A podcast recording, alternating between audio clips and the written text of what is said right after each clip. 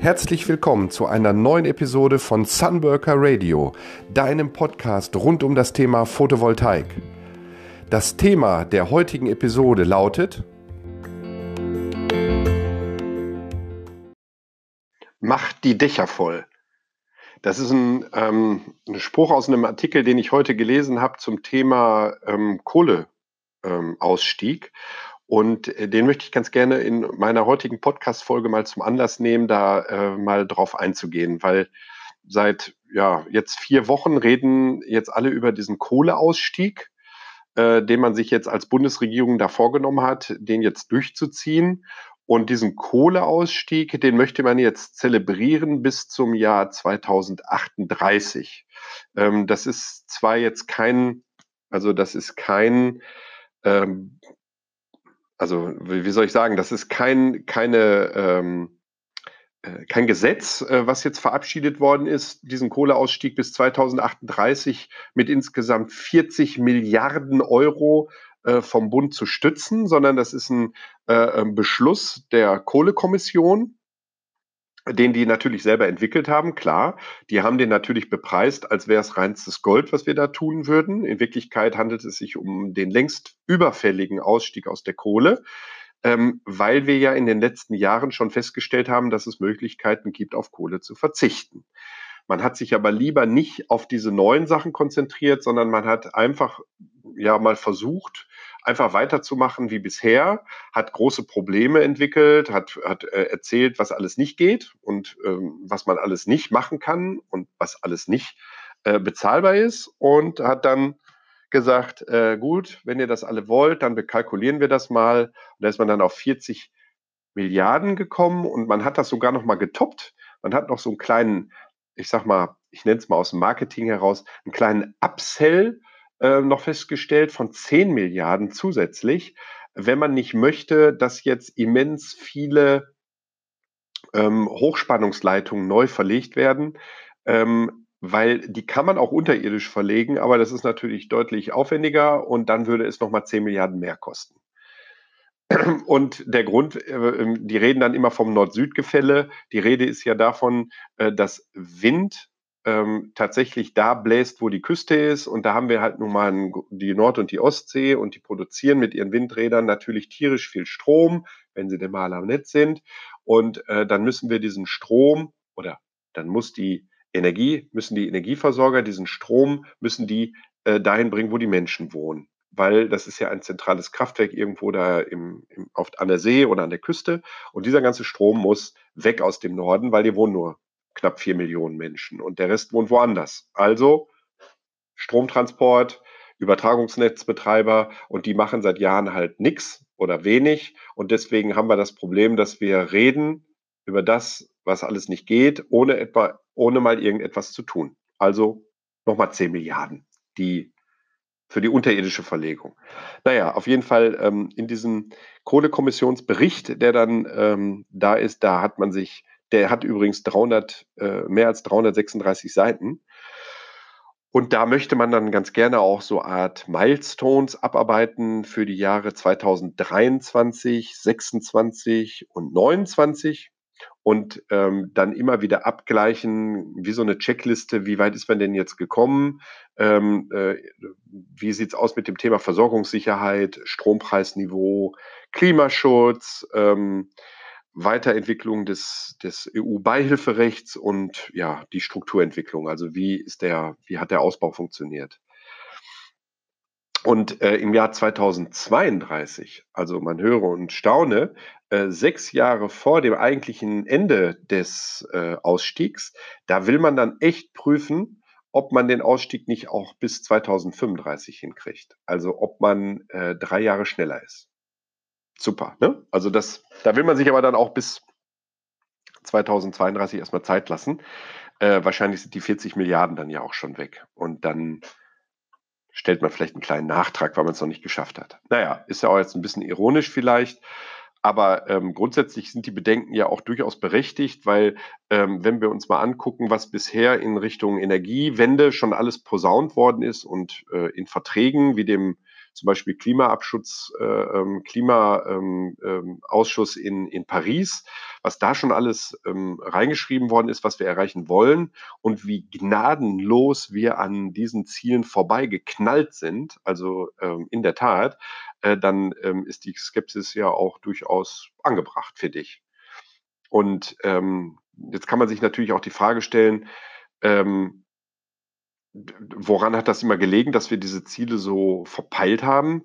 Ähm, und äh, da liegt es natürlich daran, dass wir hier ähm, mit der Industrie und den Verbänden, die zur Industrie äh, äh, gehören, natürlich auch ähm, ja, einen scharfen Gegner haben von diesem ganzen Wechsel, weil das tut ihm gar nicht gut. Und äh, auf der Gegenseite sind die ähm, industrienahen Verbände, äh, ähm, die tatsächlich jetzt auch schon Bedenken angemeldet haben ähm, an, dem, an dem entsprechenden fehlenden Planungshorizont und der Unsicherheit für die äh, betroffenen Unternehmen. Naja, ähm, was sind 19 Jahre wenn, also 19 Jahre in der, in, in dem Ausstieg, also was sind schon 19 Jahre Ausstieg gegenüber äh, zum Beispiel vier Wochen, wo eine ganze Industrie im Prinzip platt gemacht wird durch die, ähm, durch die Bundesregierung, weil äh, Einspeisevergütungen reduziert worden sind. Ja, also da wird echt mit zweierlei Maß geschossen. Wir haben hier die alt etablierten, milliardenschweren Industrien. Ähm, da werden Entscheidungen über 20 Jahre geschlossen und nach, nach, äh, ähm, zwei, zwei, nach, nach, nach zwölf Jahren guckt man auch erst mal rein ähm, oder nach 14 Jahren guckt man erst mal rein, ob das denn geschafft werden kann, nicht auch ein bisschen schneller. Und in der Solarindustrie, da macht man alle Jubeljahre, kommt man da mit einer ähm, Veränderung, die massivste Auswirkungen auf ganze Geschäftsbereiche hat. Also jetzt zum Beispiel jüngst Ende letzten Jahres der ähm, der drastische Einstieg von ein, äh, Reduzierung von 21 Prozent des Einspeisetarifes für Anlagen zwischen 40 und 750 kW Peak. Das ist nicht über 18 Jahre beschlossen worden, sondern über vier Wochen. Und den kleinen Sieg, den die Solarindustrie da einfahren konnte, war ein Kompromiss, der jetzt nicht mehr auf 21 Prozent kommt, sondern nur noch auf 16 und das dann eben im Zeitraum von drei Monaten, stufenweise. Also das ist ein Sieg. Da reden wir in der Solarindustrie von einem Sieg die wir, den wir gefeiert haben über die Entscheidung der Bundesregierung. Und auf der anderen Seite reden wir hier über Horizonte von 20 Jahren für einen Ausstieg. Da konzentriert man sich über das Aussteigen aus etwas. Und wir reden die ganze Zeit über das, was schon da ist, was ausgebaut werden könnte. Und da steigt man eben aus der Förderung ja eben jetzt auch noch aus mit dem EEG, weil die 20 Jahre ja oben sind. Ja, also das ist zwar noch nicht beschlossene Sache, aber für mich eindeutig klar, dass wir im nächsten Jahr kein EEG mehr haben werden, weil die Zeit einfach um ist. Das ist 2000 beschlossen worden, dass ein Erneuerbare Energiengesetz für Photovoltaik für 20 Jahre aufgesetzt äh, wird, ähm, 5, Jahr, 5 Prozent pro Jahr ähm, sinkend und die 20 Jahre sind jetzt um. Ja. Die Frage, die man sich jetzt einfach stellt, was sind das für hemmende äh, wirtschaftliche Einflüsse, die da ähm, die Politik jetzt bremst. Ja, also warum trifft die Bundesregierung solche komischen Entscheidungen? Ähm, von wem wird sie gesteuert? Und äh, da gibt es ja einen ganz großen Vorreiter der äh, Photovoltaikindustrie, das ist der Hans-Josef Fell. Der hat ähm, das EEG mitbeschlossen. Also der war der Urheber eigentlich, der den ersten Text des Erneuerbare Energiengesetzes 2000 da in die Wege gebracht hat. Und ähm, der ist jetzt äh, Präsident der Energy Watch Group. Ähm, und äh, da hat er sich natürlich auch schon öfter mal geäußert zu dem Thema ähm, Kohleausstieg. Und äh, da ist er natürlich auch, sag ich mal, mh, ziemlich kritisch gewesen gegenüber ähm, den Verbänden, insbesondere dem Bundesverband der Industrie, dem BDI. Ähm, und da hat er äh, unter anderem, das habe ich mal hier rausgeschrieben, hatte er mal ein Zitat geschrieben, doch BDI und Co. haben in einer Stellungnahme mit zweifelhaftem wissenschaftlichem Hintergrund wie immer das Gespenst der Strompreissteigerung an die Wand gemalt und auch deshalb einen Ausgleich für angebliche steigende Strompreise durchgesetzt. Die Deutsche Welle hatte in einem hervorragend recherchierten Artikel auf die mehr als fragwürdige Rolle des BDI hingewiesen. In der Tat könnte der Kohleausstieg zu steigenden Stromkosten führen, wenn er mit klimaschädlichen Erdgaskraftwerken statt mit erneuerbaren Energien kompensiert wird. Offensichtlich sieht der BDI genau dies als Kohleausstiegsstrategie ganz im Sinne seiner Potenz, potenten Mitgliederunternehmen aus der Erdgaswirtschaft, deren Tätigkeit nicht nur klimaschädlich, sondern auch geopolitisch vollkommen verantwortungslos sind. Also der ähm, spricht einen äh, ähm, Bericht an, der, der Hans-Josef Fell. Ähm, es ist ja so, dass wir für unseren ähm, Ausstieg aus ähm, oder den Umstieg auf die erneuerbare Energie zahlt ja jeder Verbraucher mit seiner Stromabrechnung, mit jeder Kilowattstunde einen sogenannten äh, Ausgleich für erneuerbare Energie, eine Abgabe. Die liegt so bei 6 Cent pro Kilowattstunde. Und äh, das haben die erreicht dadurch, dass die eben damals schon gesagt haben, wenn wir so viel umstellen jetzt auf erneuerbare Energie, wenn jetzt angeblich nur noch Photovoltaik gemacht werden soll und Wind, dann ist das teuer, weil wir müssen dann ja unsere Kraftwerke runterfahren, wir müssen die abbauen und die sind noch nicht abgeschrieben und, und, und. Und dann haben die das beziffert und dann haben sie sich damit durchgesetzt, dass per se jetzt schon mal jede Kilowattstunde, die wir beziehen, sechs Cent teurer ist, als sie sein müsste. Weil das ja alles so teuer ist, weil der Ausstieg so teuer ist. Und die gesamte Politik hat jahrelang, äh, man kann sagen jahrzehntelang, ist die schön dabei geblieben, wie teuer ähm, äh, die erneuerbare Energie ist. Und äh, in diesem Jahr oder Ende letzten, Ende letzten Jahres hat der, der Bundeswirtschaftsminister Altmaier jetzt tatsächlich in einem Interview im Morgenmagazin beim ZDF gesagt, wir haben Prognosen gehabt, dass die erneuerbare Energie sehr, sehr teuer werden. Ja, das, deswegen kam die, ähm, die Umlage. Jetzt stellen wir fest, dass die Preise unter dem Börsenstrompreis liegen. Das heißt, ein neues Windrad belastet heute den Strompreis nicht mehr. Und das hat Jahrzehnte gedauert und jetzt kommt die Politik darauf festzustellen, dass erneuerbare Energie billiger ist, als wenn ich irgendwie große Kraftwerke da mache. Aha, da hat es also jetzt mal irgendwo geknallt. Das heißt, ähm, selbst in der Politik weiß man, dass Solarstrom und äh, Windstrom billiger ist als konventioneller Strom. Und was jetzt fehlt, ist halt wirklich mal so eine Attacke nach dem Motto, rauf auf die Dächer. Weil natürlich hat es immer Auswirkungen auf die Natur, wenn ich äh, eine Photovoltaikanlage oder ein Windkraft, äh, ähm, ein Wind, eine Windkraftanlage in die Natur pflanze. Wenn ich aber mit Photovoltaik auf Dächer gehe, dann ändere ich gar nichts. Null, gar nichts. Ja, also das ist ein Dach, das ähm, ist jetzt schon da und äh, ist genehmigt worden und keiner hat jetzt über dieses Dach diskutiert. Dieses Dach ist da und es pro produziert nichts. Es ist nur dafür, dass es nicht reinregnet. So, so nenne ich es jetzt einfach mal. Und wenn wir dieses Dach jetzt noch belegen mit einer Photovoltaikanlage, dann ändern wir an unserer an unserer Umwelt und an, an unserem Naturschutz nichts, gar nichts, niente. Und genau das ist es, was wir selber in der Hand haben. Und deswegen bin ich in letzter Zeit auch äh, derjenige, der äh, stark an äh, ähm, Eigentümer von, von Einfamilienhäusern, Reihenhäusern, Doppelhäusern appelliert und sagt, geht an das Thema Photovoltaik ran. Nutzt dieses Thema. Ihr braucht dafür keine Einspeisevergütung. Lasst euch nicht immer erzählen, dass sich eine Solaranlage nicht rechnet, weil der Tarif so niedrig ist. Ihr braucht diesen Tarif nicht. Ihr braucht ihn einfach nicht. Und ich sage euch jetzt in zwei Sätzen, warum das auf jeden Fall so ist und warum auch keiner darüber nachdenken muss. Es gibt zwei Möglichkeiten, in den nächsten 20 Jahren zu verfahren.